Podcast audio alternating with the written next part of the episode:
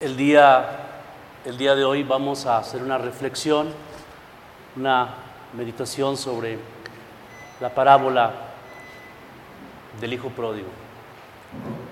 A manera de oración la voy a proclamar y después meditaremos sobre su contenido. En el nombre del Padre, del Hijo y del Espíritu Santo. Amén. Que el Señor esté con ustedes. Proclamación de la buena nueva, de la buena noticia, según San Lucas. En aquel tiempo se acercaban a Jesús los publicanos y los pecadores para escucharlo, por lo cual los fariseos y los escribas murmuraban entre sí, Este recibe a los pecadores y come con ellos. Entonces Jesús les dijo esta parábola. Un hombre tenía dos hijos y el menor de ellos le dijo a su papá, papá, dame la parte de la herencia que me toca. Y él le repartió los bienes. No muchos días después el hijo menor, juntando todo lo suyo, se fue a un país lejano y allá derrochó su fortuna viviendo de una manera disoluta. Después de malgastarlo todo, sobrevino en aquella región una gran hambre y él empezó a pasar necesidad. Entonces fue a pedirle trabajo a un habitante de aquel país, el cual lo mandó a sus campos a cuidar cerdos. Tenía ganas de hartarse con las bellotas que comían los cerdos, pero no lo dejaban que se las comiera. Se puso entonces a reflexionar y dijo, ¿cuántos trabajadores en casa de mi padre tienen pan de sobra? Y yo aquí me estoy muriendo de hambre. Me levantaré, volveré a mi padre y le diré, Padre, he pecado contra el cielo y contra ti. Ya no merezco llamarme hijo tuyo. Recíbeme como a uno de tus trabajadores. Enseguida se puso en camino hacia la casa de su papá. Estaba todavía lejos cuando su papá lo vio y se enterneció profundamente. Corrió hacia él y echándole los brazos al cuello, lo cubrió de besos. El muchacho le dijo, Padre, he pecado contra el cielo y contra ti, ya no merezco llamarme hijo tuyo.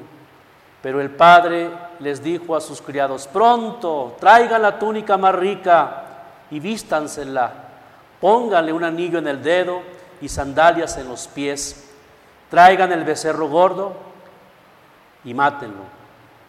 Comamos y hagamos una fiesta, porque este hijo mío estaba muerto y ha vuelto a la vida, estaba perdido y lo hemos encontrado.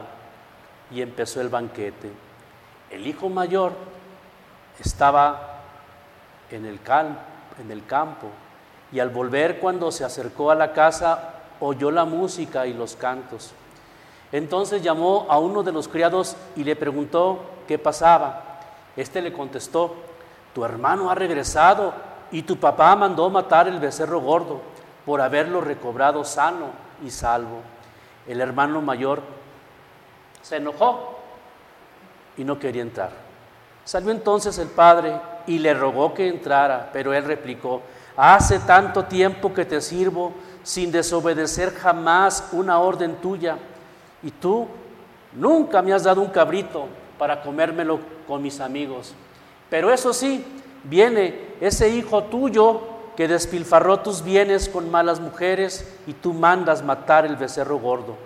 El padre repuso, repuso, hijo, tú siempre estás conmigo y todo lo mío es tuyo, pero era necesario hacer fiesta y regocijarnos, porque este hermano tuyo estaba muerto y ha vuelto a la vida, estaba perdido y lo hemos encontrado. Palabra del Señor. Que tu gracia, Señor, bueno, ya se sentaron, ya. Todavía no terminó, pues pónganse de pie porque estamos en una actitud de oración. que tu gracia, Señor, inspire nuestras obras, que las sostenga y que las acompañe, para que todo nuestro trabajo brote de ti como su fuente y tienda hacia ti como su fin. Espíritu Santo, fuente de luz. María, trono de la eterna sabiduría. En el nombre del Padre, del Hijo y del Espíritu Santo. Amén. Ahora sí se pueden sentar.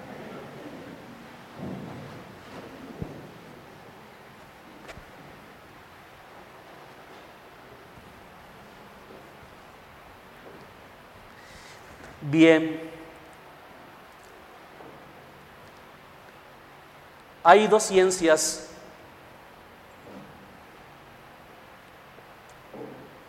que estudian a Dios y de hecho los sacerdotes acudimos a estas fuentes. Una de las ciencias que se estudia en filosofía es la teodicea. Y después, pero nomás es una ciencia, o sea, estudiamos toda la filosofía, con la lógica, con la metafísica, con la epistemología, con la historia de la filosofía antigua, medieval, moderna, contemporánea, en fin. Y ya después de los otros cuatro años o tres años que son ahorita, se estudia la teología. Las dos ciencias estudian a Dios. La teodicea estudia a Dios la teología también estudia a Dios. Tienen, es decir, tienen el mismo objeto material. Las dos estudian a Dios, pero tienen un objeto formal diferente. Cuando hablamos del objeto formal de una ciencia, nos referimos a la manera, al aspecto bajo aquel ser se estudia. En la teodicea se estudia a Dios a la luz de la razón. Estamos hablando en el ámbito filosófico. A través de la razón se puede estudiar a Dios, se puede demostrar que Dios existe, etc. Y la teología también estudia a Dios, pero a la luz de la revelación, es decir, a la luz de las sagradas escrituras. Las dos estudian a Dios, pero la manera de estudiar a Dios, el aspecto, la forma, es diferente. La teodicea a la luz de la razón, la teología tiene como medio, tiene como instrumento la revelación, es decir, las sagradas escrituras. Bien, no nos perdamos, teodicea y teología. La teodicea me dice que Dios existe. Y se puede comprobar, existen las famosas cinco vías de Santo Tomás de Aquino para la existencia de Dios. La teodicea me dice que, que Dios existe. Y a lo mejor me puede decir quién es Dios. y aparecen los atributos divinos, que Dios es un ser simple, porque no tiene partes, es un ser eterno, que siempre ha existido, que es omnipotente, porque todo lo puede, que es sabio. La teodicea también me dice otra virtud que Dios es un ser panenteísta. Panenteísta, porque existe una, una herejía que es el panteísmo. El panteísmo dice que, que las cosas son Dios. ¿Sí? Y no. Es como dijéramos, yo agarro este reloj y estoy agarrando a quién? A Dios. Eso es el panteísmo. En cambio, el panenteísmo dice que Dios está en todo. Así como el artista está en la pintura, así como el escultor está en la escultura, Miremos la imagen de Rembrandt. De alguna manera Rembrandt, un pintor de los Países Bajos, Holanda, holandés, ahí está metido Rembrandt. Así está Dios en la creación. La huella del Creador está presente en todas las criaturas. En fin. Pero la teodicea no me dice cómo es Dios. Es diferente.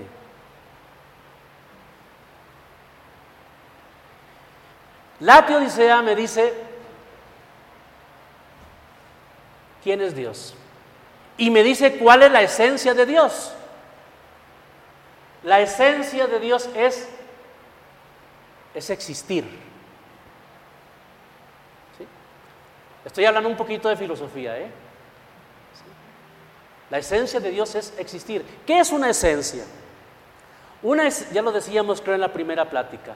Esencia es aquello que hace que una cosa sea lo que es y lo cual no podría ser lo que es.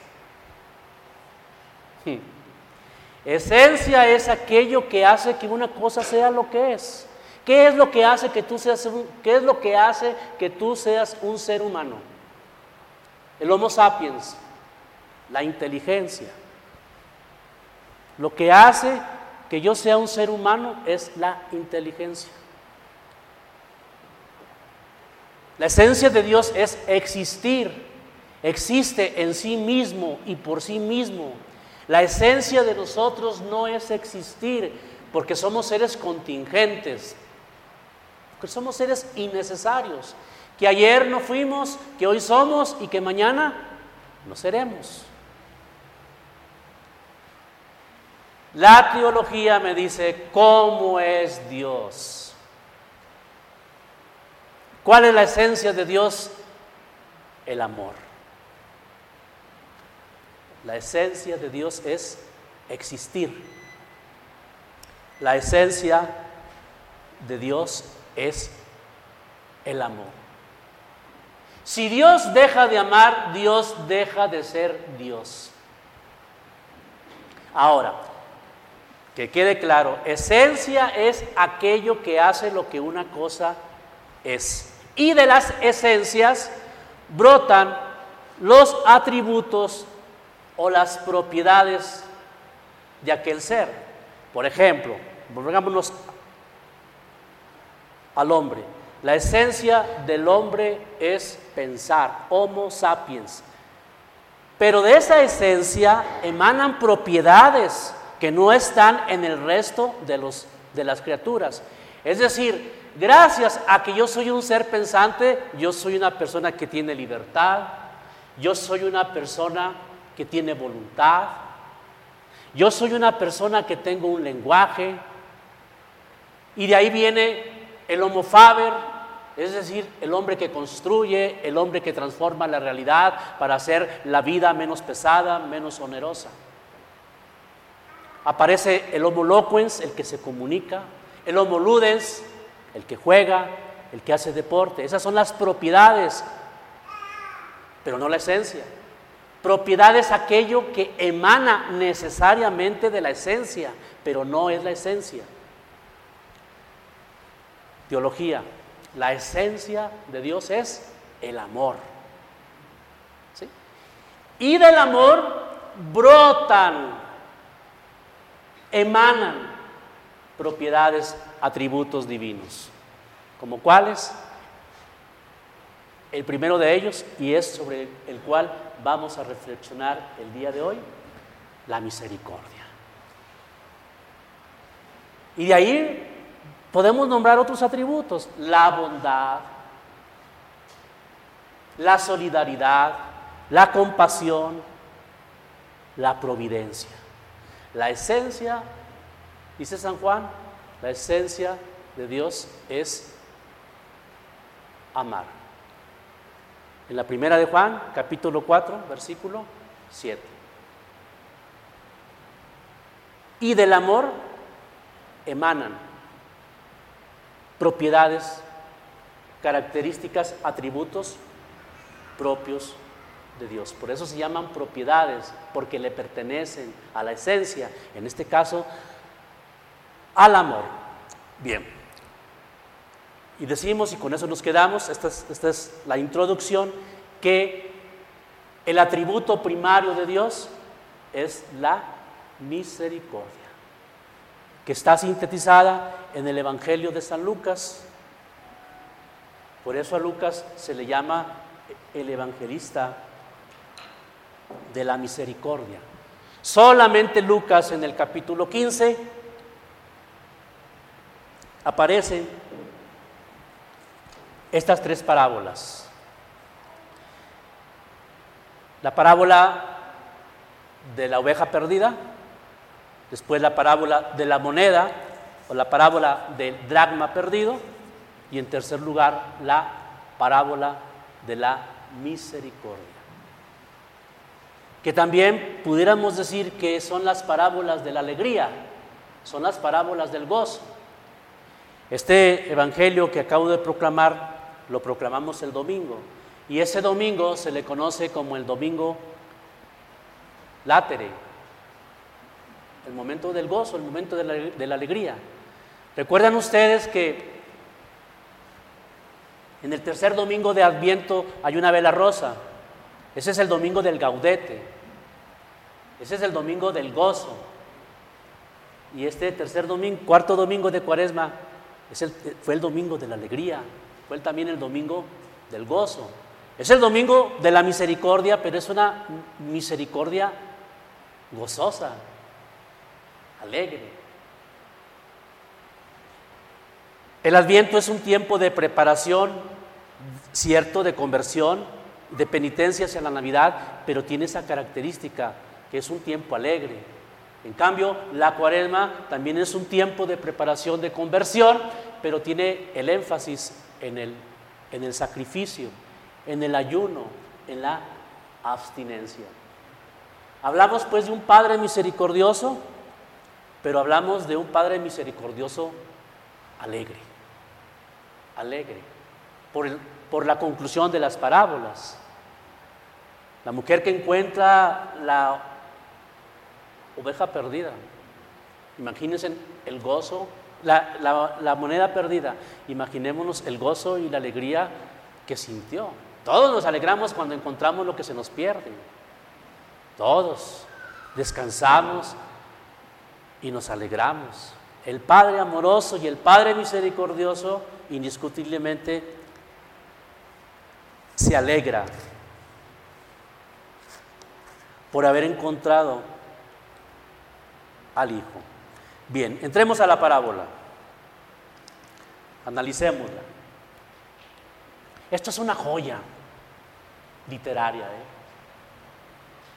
Es, yo, es una perla preciosa este Evangelio. Yo quisiera pensar que si hubiese una catástrofe donde todas las Biblias se quemaran,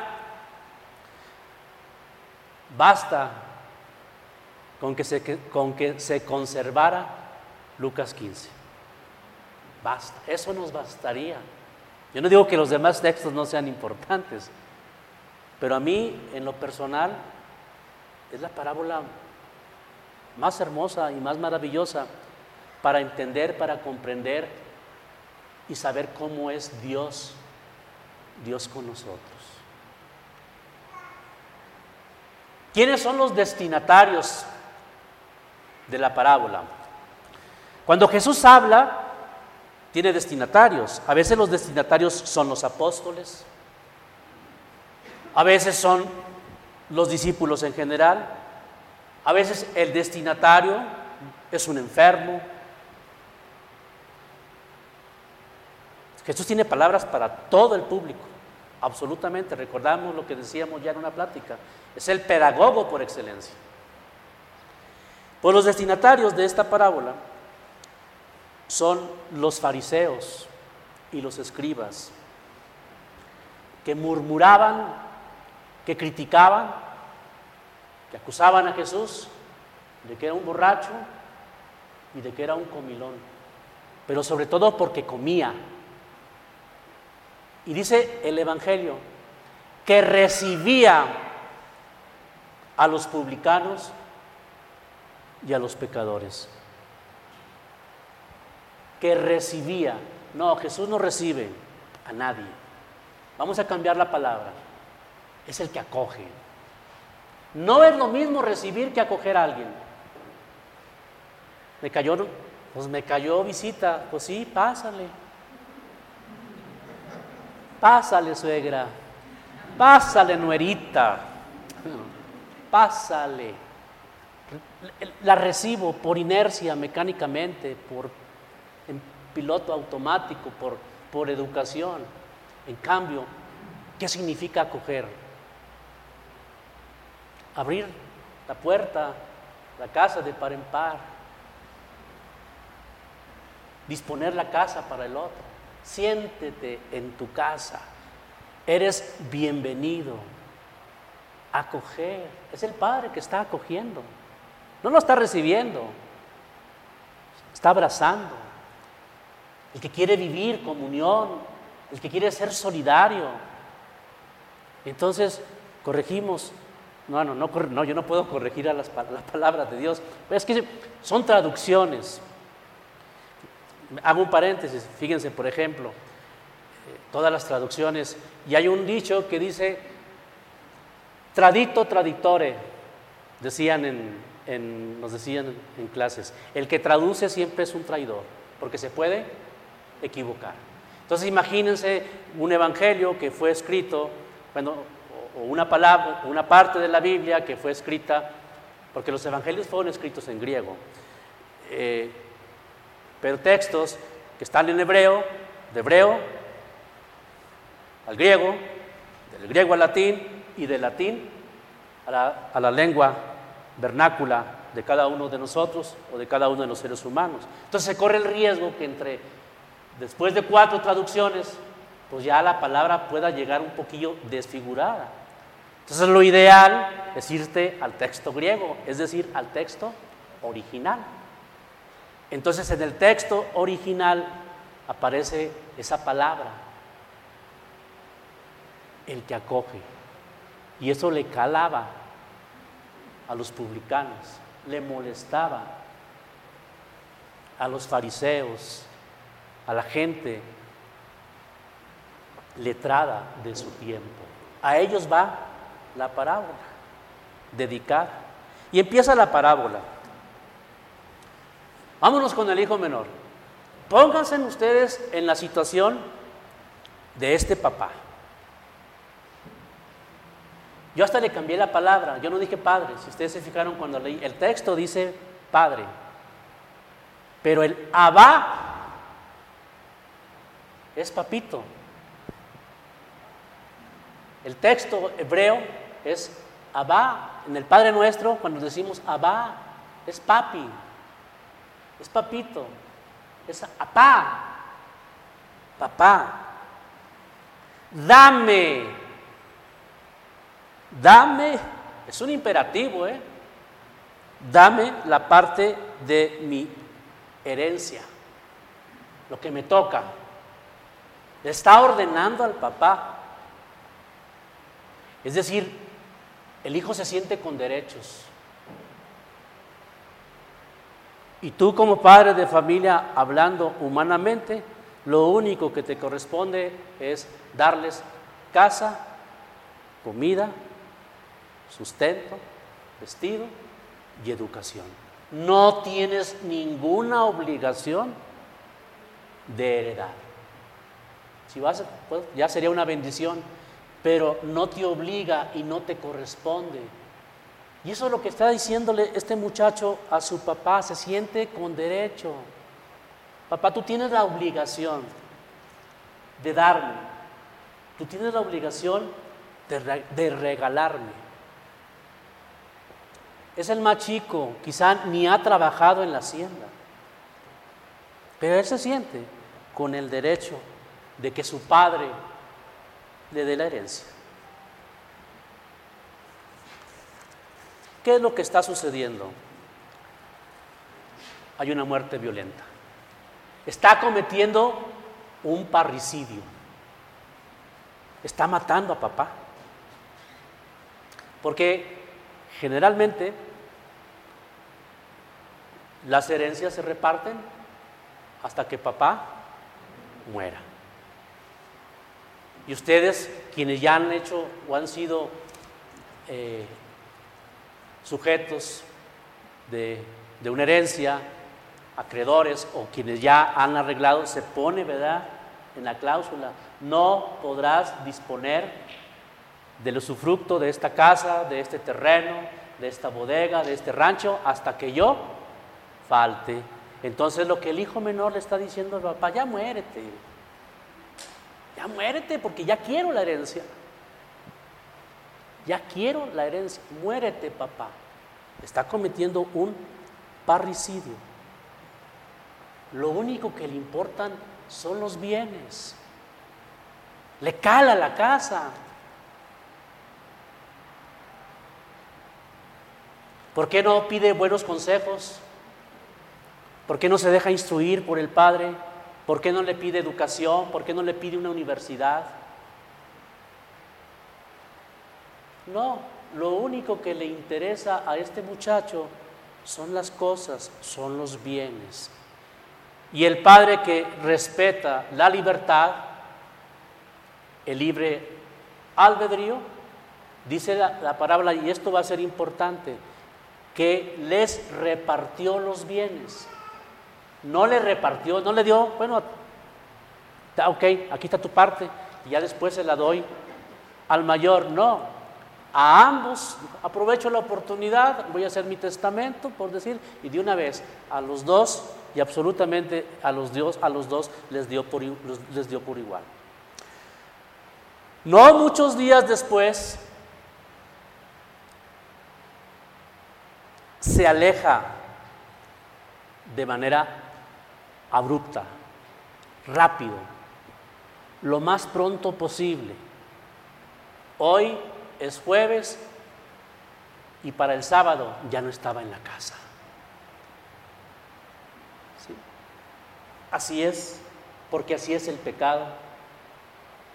Rompemos de manera abrupta, tajante, total, nuestra relación con Dios. Cuando cometemos un pecado mortal, nos alejamos totalmente de Dios. No hay con que, ay Padre, pues es que nomás tengo un pecado mortal, entonces nomás me alejé poquito.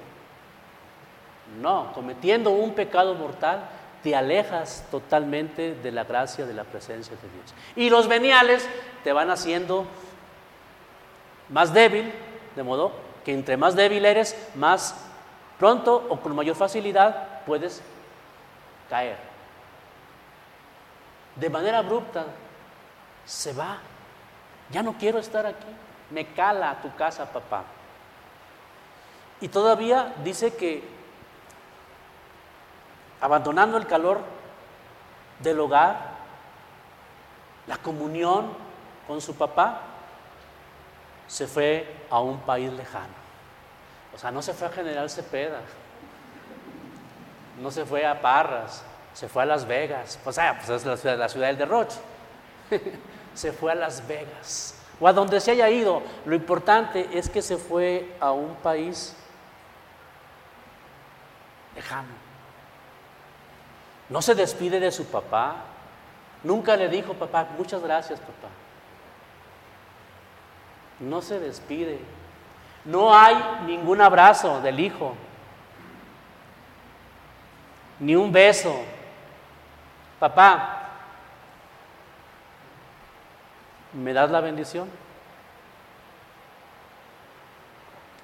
Yo el lunes, el martes que vine aquí a, a los ejercicios le dije a mi mamá, ¿me das tu bendición?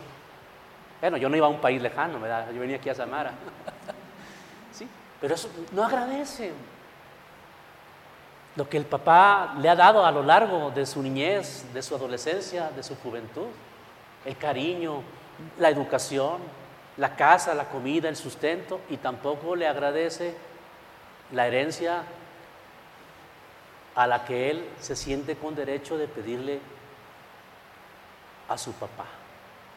Busca la libertad, pero va a quedar encadenado. Busca la libertad, pero va a quedar encadenado, porque eso es lo que hace el pecado. nos encadena, nos esclaviza. Es una, una definición tonta y ridícula cuando hablamos de la libertad, que la libertad es que cada quien hace lo que le venga en gana. Y no. Eso no es la libertad. La libertad es la capacidad de autodominio. Y él no tenía capacidad de autodominio. ¿Quién lo dominó? El vicio. O lo que haya hecho. Yo soy libre porque yo hago lo que quiera con mi vida. Eres drogadicto. O estás sujetado al poder, como decíamos ayer, al último, o estás sujetado al tener, o a un placer desordenado, entonces no eres una persona libre. Se equivocó el Hijo. La libertad es... Hay dos definiciones de libertad. La primera de ellas, la libertad es la capacidad de autodeterminarme, es decir, de elegir entre una u otra cosa. Y desde que yo me levanto, soy una persona que tengo la capacidad de autodeterminarme. ¿Por qué? ¿Me levanto o no me levanto? Eres un ser indeterminado. Y dices tú, me levanto, entonces ya te determinaste. Y luego, ¿me baño o no me baño? Sí me baño, entonces eres un ser ya determinado. Hablamos de una mujer, ¿me pongo pantalón o me pongo un vestido? Un vestido, ya te determinaste. Y luego vas a la cocina, almuerzo o desayuno. Desayuno, ya te determinaste. De, de modo que a lo largo de un día hacemos miles de determinaciones quizá. Entonces la capacidad de autodeterminarte. Pero hay una definición todavía que a mí me encanta más, que ya es en el aspecto humano y de la superación personal. La libertad es la capacidad de autodominio. Yo me domino a mí mismo. A mí nadie me domina. A mí nadie me controla. A mí nadie me encadena. Y el pecado encadena. El pecado te ata, te sujeta. Lo poníamos en el ejemplo, vuelvo de Mateo, que está sujetado a la mesa. Y en otras palabras, está sujetado al dinero. Derrochó viviendo de una manera disoluta. Lo malgastó. Pues lo hubiera invertido. Lo hubiera metido al banco. Hubiera comprado terrenos, propiedades y luego hacer bodegas. Y eso es un buen negocio, hacer bodegas, tengo entendido. Pero no.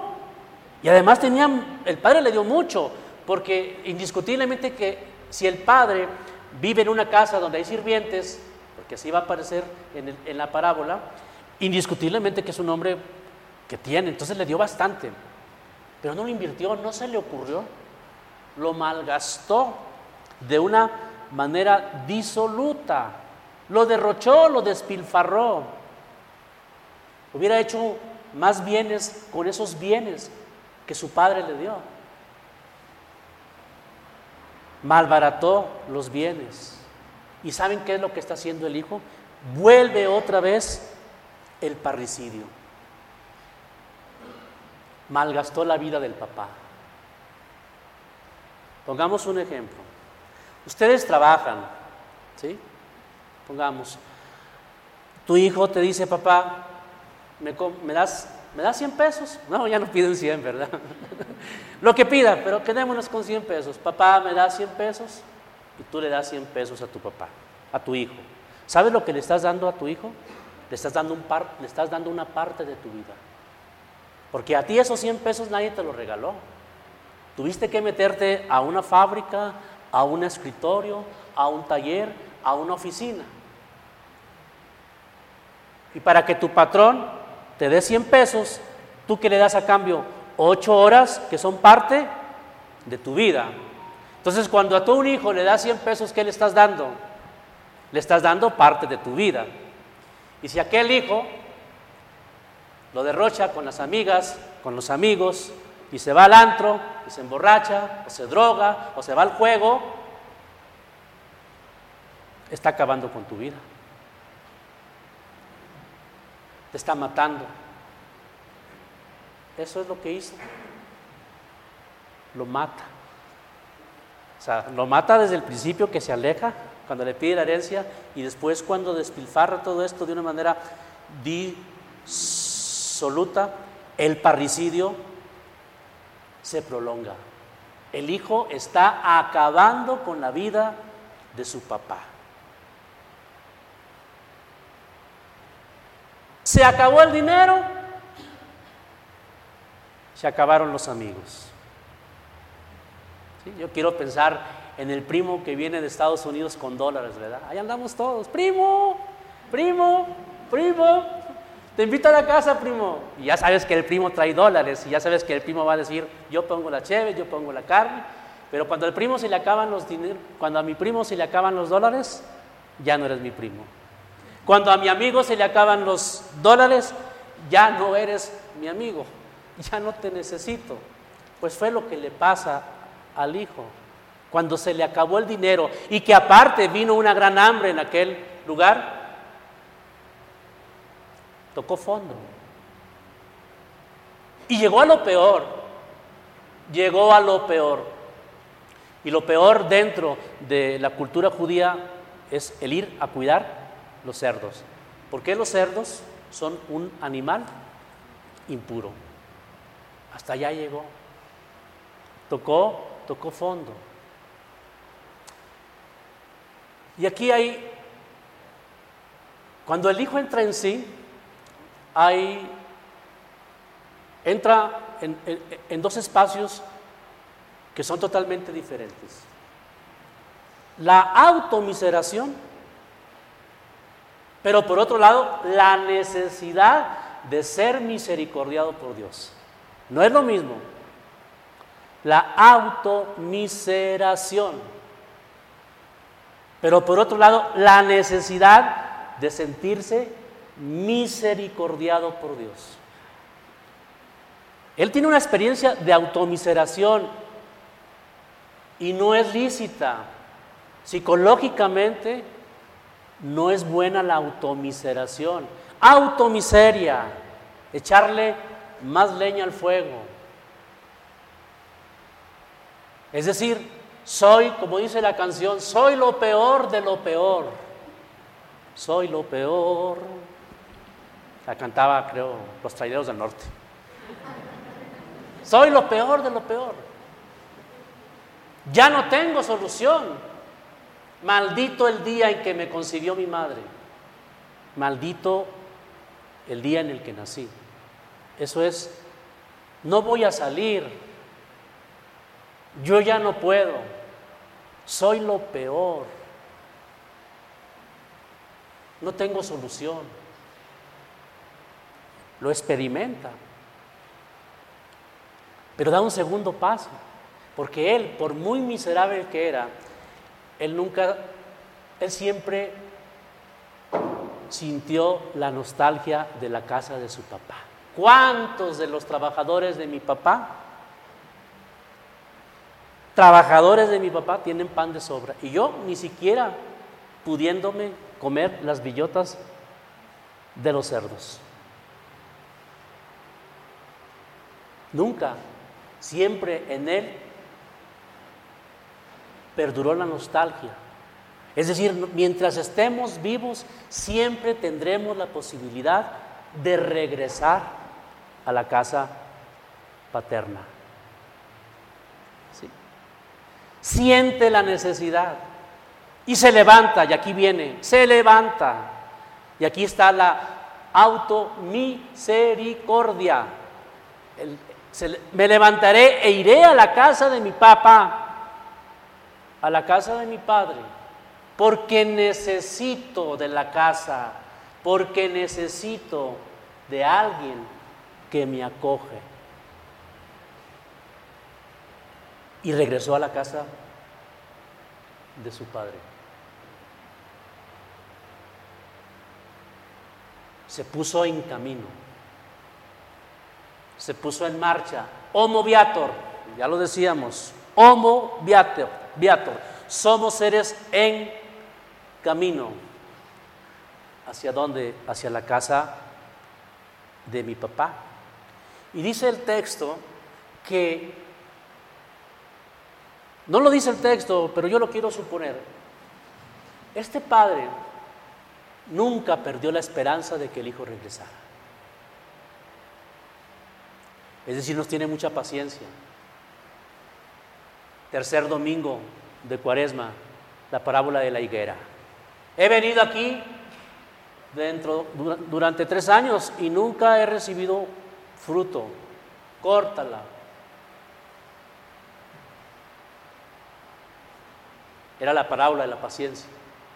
Dios que no pierde la esperanza y que Dios sigue creyendo en ti y en mí y que sigue apostando por ti y por mí. Y este padre salía en las tardes y subía al techo de su casa y miraba hacia el sur, hacia el norte, hacia el oriente, hacia el poniente, con la esperanza de que el hijo regresara. ¿Qué decíamos que era la esperanza? La virtud de la espera. Y cuando esperamos, esperamos que lo que esperamos sea algo bueno. Y lo que Dios espera es que el hijo, el hijo regrese. Y el hijo regresó. Y aquí hay algo muy interesante también. Cuando el arrepentido viene de rodillas, el Dios misericordioso viene corriendo.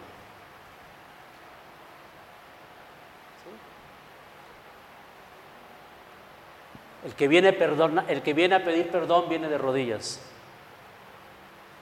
Pero el que perdona viene corriendo. No recibe, acoge. Eso es lo que hace nuestro Padre Dios cada vez que frecuentamos el sacramento de la reconciliación. En esa pintura de Rembrandt, ya la habíamos analizado, ¿no? ¿Verdad? Bueno, es nada más faltan, faltan los, los, la, cintura y faltan los pies del, hijo, del hijo menor. Eh, viene sin cabello y las sandalias que traen están totalmente deshechas. Su túnica es un trapo, totalmente. Y también hay algo interesante en sus manos. Si ustedes se fijan, ¿cuál mano está más grande? La izquierda, ¿sí? Y yo lo interpreto así. Es una mano más grande y más ruda, que es la mano de papá, del padre que levanta, del padre que sostiene, y la mano derecha es la mamá, es la, es la mano de mamá. Que debió, pienso yo que debió haber sido al revés. O es que, es que era zurdo, a lo mejor. Quizá. Pero en una de ellas, en la mano izquierda, está el Padre que sostiene, el Padre que levanta, y en la otra mano está la mano que acoge, la mano que apapacha, la mano que acaricia. Por eso se habla de que Dios tiene dos rostros, el rostro de mamá y el rostro de papá. Entonces Él sale a acoger al pecador y no juzga, no juzga. A ver, ustedes como padres de familia les ha tocado tu hijito que lo corrieron de la UANE, que lo corrieron del TEC de Monterrey, que lo corrieron de aquí, que es una fichita, que te, que te chocó el carro, o lo que te haya pasado con tu hijo, lo que, lo que te haya, que te defraudó así de sencillo, y que regresa a casa. ¿Cuál es tu actitud? Así, sean bien sinceros. ¿Acogen? Mínimo, una buena regañada. ¿Verdad que sí? O sea, un estirón de orejas, una amonestación mínimo. Y después, un buen castigo. Ah, no quisiste estudiar, te me pones a trabajar. Te vas a quedar un mes sin coche. No quisiste estudiar, te me pones a trabajar. ¿Hiciste esto? Dame, donde más les duele hoy, a los, sobre todo a los que tienen adolescentes, dame el celular. Donde más te duele. Una amonestación y después hay reglas en la casa. La regla de este Padre es el amor y es, el, es la misericordia. Y después dice, pronto, hagamos una fiesta. Ustedes no festejan a los hijos cuando se equivocan. Ah, papá, quitan mis calificaciones, mira, puros seises y siete. Vamos a una carnita asada el domingo para festejarte, mijito, ¿eh? Invita a tus amigos, unos buenos cortes, un buen ribeye, un buen tibón, unas buenas chelas, un buen vino tinto. Vamos a una fiesta. No, nada de eso. Dios es diferente. Pronto tráiganle el anillo, la túnica y las sandalias. ¿Qué significa? Restituirle la filiación. Tú sigues siendo mi hijo. Entonces, sobre todo el anillo es signo de que le restituye esta dimensión de que tú eres mi hijo. Siempre he creído en ti. Siempre he confiado en ti. Y yo sigo creyendo en ti. Hagamos una fiesta. No hizo una fiesta, hizo un banquete. Hizo un banquete. No mandó matar un chivo flaco. Mandó traer el becerro gordo. Le puso el mejor anillo. Le puso la mejor sotana. Le puso la mejor túnica. Porque es inmensa la alegría de Dios. Porque hay más alegría en el cielo por un pecador que se arrepiente que por 99 justos que no necesitan de su perdón. Por eso decíamos que es el domingo de la que el domingo este que pasó era el domingo de la alegría. Podríamos decir que esta parábola tiene varios nombres. Unos la conocemos normalmente con la parábola como la parábola del hijo pródigo. Pero dijéramos más bien que es la parábola de los hijos pródigos, porque ahorita vamos a analizar brevemente al segundo. Porque el segundo también es pródigo. Pero no, concluimos que ni es la parábola del hijo pródigo, que ni es la parábola de los hijos pródigos, sino ante todo es la parábola del Padre misericordioso alegre. Es un papá alegre. Cuando se encuentra lo que se pierde, indiscutiblemente que es motivo de gozo, es motivo de alegría. Bueno, hasta aquí el hijo menor. A ver con quién nos identificamos. Ya llegó. Ay, gracias a Dios. Hagamos una fiesta. Me falta otro. ¿Sí? El principio ya lo decíamos. Cuando algo o alguien se pierde, lo que se pierde se convierte en prioridad. Sí lo decíamos. Cuando se te pierde algo, tú te olvidas de todo lo demás y pones tus ojos y pones tu atención en lo que se perdió. Poníamos el ejemplo del control del televisor, que se te pierde y dejas todo por buscar el control del televisor. O el teléfono celular hoy en la actualidad, que ahí, ¿dónde lo dejé? No lo encuentro. Márcame. Márcame. Ay, y, a poco no sientes así, padre. Ay, gracias a Dios. Era un iPhone de 20 mil pesos, ya lo encontré, gracias a Dios. ¿Sí? Pero te alegras. ¿Y qué más te alegras cuando lo que encuentras o lo que regresa es, es una persona? Es el, calvario que están viviendo tantas familias con hijos desaparecidos. Imagínense, acaban de, encontrar a, un muchachito en Guerrero, creo vi las noticias, imagínense el gozo, la felicidad, el júbilo que, que puede sentir su mamá, su papá y su familia en este momento. Entonces, lo que se pierde se convierte en prioridad. Me falta otro. Ya, ya está el otro. Está en el campo, está en la casa de su papá. Y se acerca, se acerca. Pero no entró. Y este hijo se acercó y entró. El otro nomás se acerca, pero no entra. ¿Cuáles son los pecados que tiene este hijo? También es pródigo.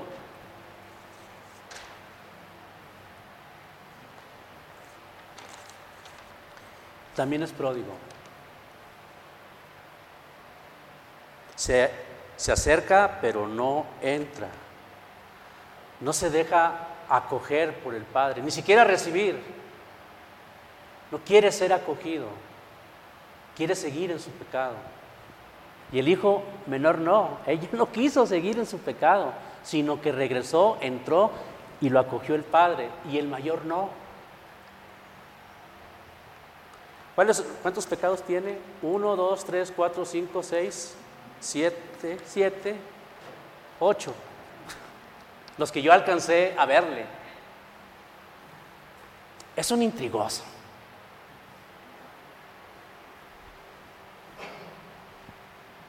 pasando?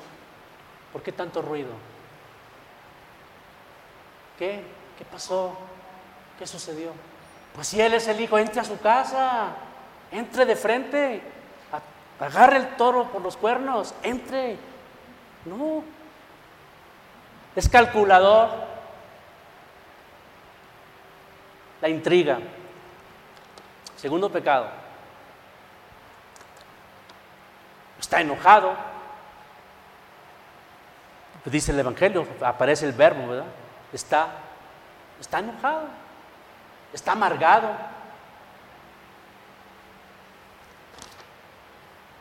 Ya, ya lo dije, amargado. Es un mentiroso como el sol. Mentiroso. Tú nunca me has dado ni siquiera un cabrito para comérmelo con mis amigos. Mentiroso. Si ya le dio la herencia. Quería más. Aparte de toda la herencia, todavía quiere un cabrito. Entonces está mintiendo. Tú nunca, cuando el padre ha sido generoso y fue parejo, fue parejo con los dos. Siguiente pecado, es un criticón. Critica, critica a su papá. No está de acuerdo con lo que el papá está haciendo. ¿Y a ti qué te importa?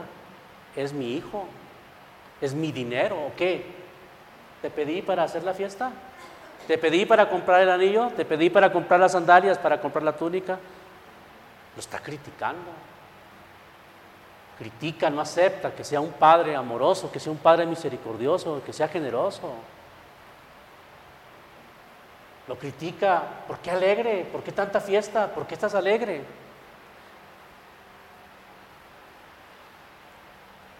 Es un desobediente. ¿Por qué? Porque papá le está diciendo, pásale. Y él dice, ante una invitación del papá, o pudo haber sido incluso una orden, lo desobedece. No quiere entrar. No quiere entrar. Niega la hermandad.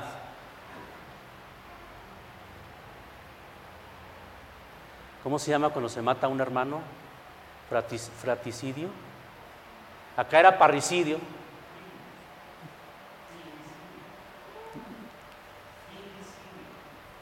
Esa palabra, pues. O sea, mata al hijo, mata al hermano. Ese hijo tuyo. Ah, pero eso sí, ese hijo tuyo, no dice mi hermano. Entonces, lo está matando también.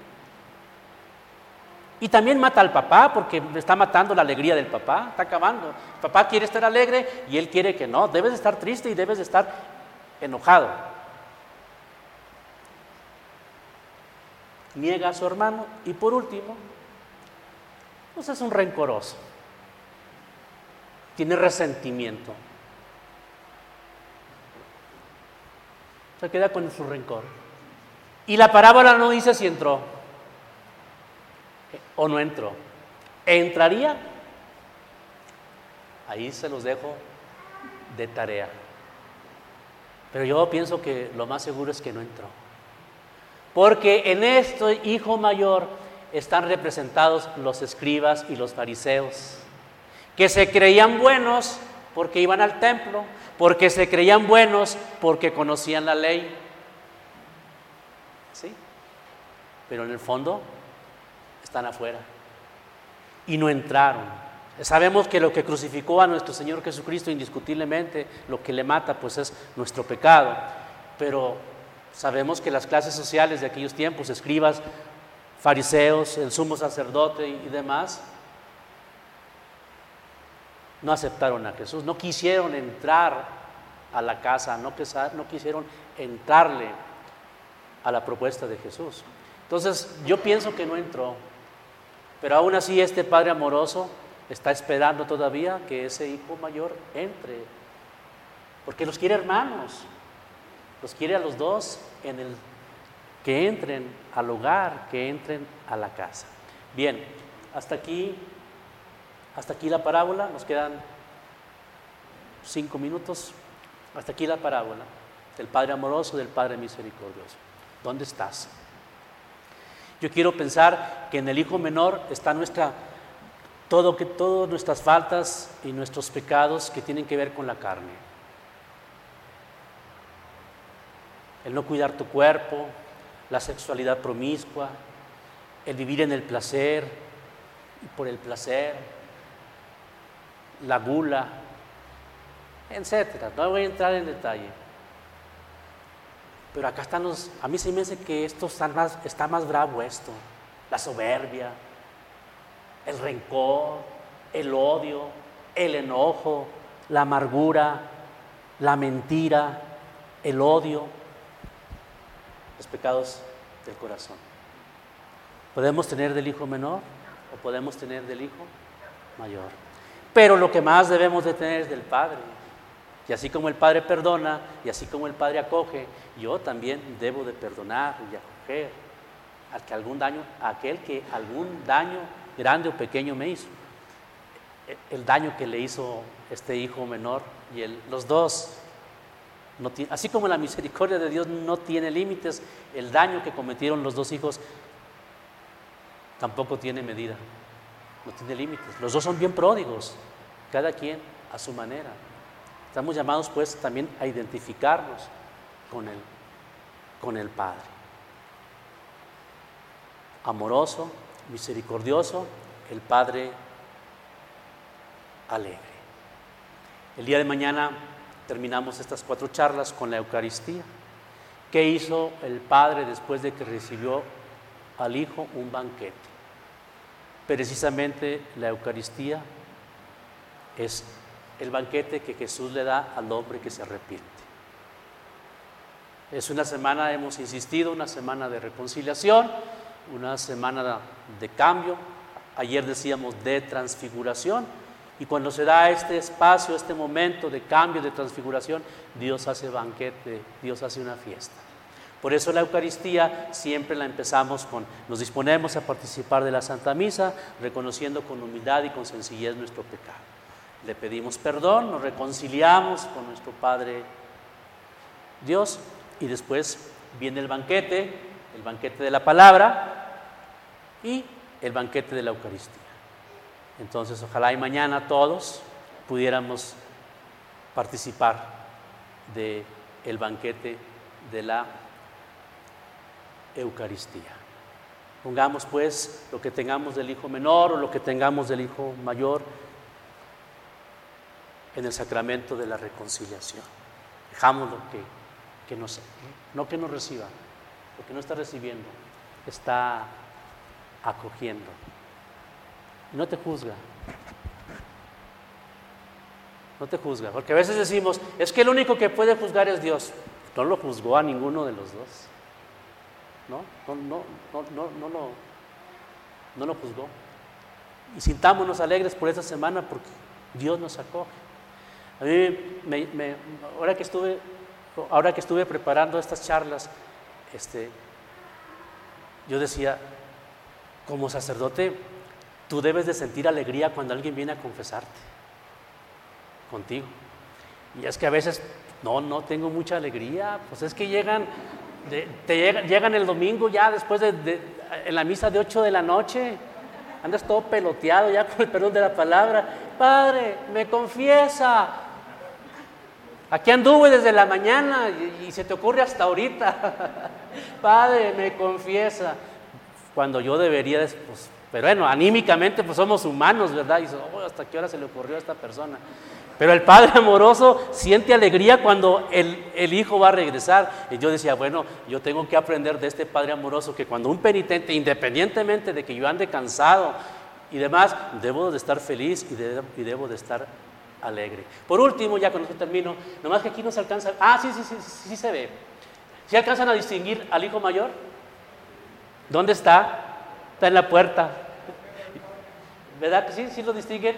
Está en la puerta y, nomás está asomando la cabeza. La intriga se quedó fuera. Vamos a ponernos de pie, por favor.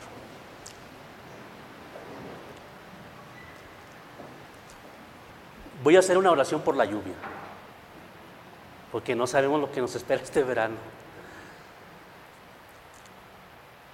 Dios Padre Todopoderoso, de quien depende todo nuestro ser, actividad y vida, conceda nuestros campos y a nuestras ciudades la lluvia necesaria, a fin de que asegurando el sustento diario podamos con tranquilidad buscar los bienes eternos. Por Cristo nuestro Señor. Amén.